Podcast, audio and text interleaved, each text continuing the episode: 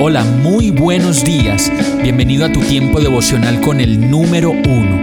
Qué alegría saludarte con la certeza de que Dios está obrando en tu vida su perfecta y buena voluntad, ya sea porque estás aprendiendo de un momento difícil o porque estás disfrutando de su amor a plenitud con paz y tranquilidad. Llegó la hora de tomar tu Biblia, pues de seguro Dios te va a hablar, te va a reconfortar y lo mejor de todo, te va a dar las respuestas que estabas buscando. ¿Qué esperas? Vamos, súbete de una vez en este pequeño pero eterno vuelo devocional con destino al cielo. Y el mensaje de hoy se llama Tú lo sabes. Juan 21, 17 dice, por tercera vez Jesús le preguntó, Simón, hijo de Juan, ¿me quieres? A Pedro le dolió que por tercera vez Jesús le hubiera preguntado, ¿me quieres? Así que le dijo, Señor, tú lo sabes todo, tú sabes que te quiero. Apacienta mis ovejas, le dijo Jesús.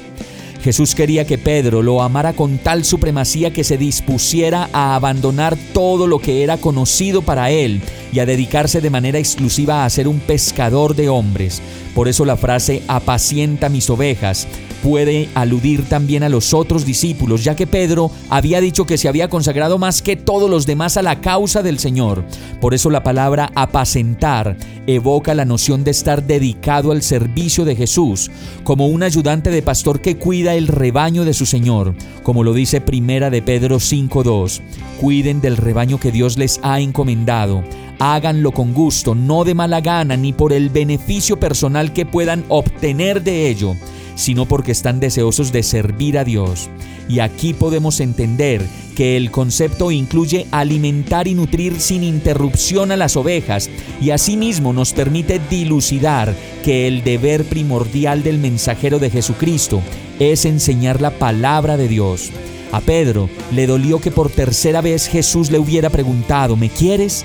Así que le dijo, Señor, tú sabes todo, tú sabes que te quiero. Y la pregunta es para ti y para mí hoy, ¿me quieres? Entonces, apacienta tu rebaño, tu familia, tu esposa, tus hijos y todo lo que te he dado como rebaño para que lo alimentes y cuides. Vamos a orar. Bendito Dios, cuánto me falta para quererte más y cuánto me falta para renunciar a mi egoísmo y ser de verdad la persona que tú quieres que yo sea. Hoy yo te pido que el fruto de tu Espíritu Santo brote en mí y sea vida para quienes me rodean.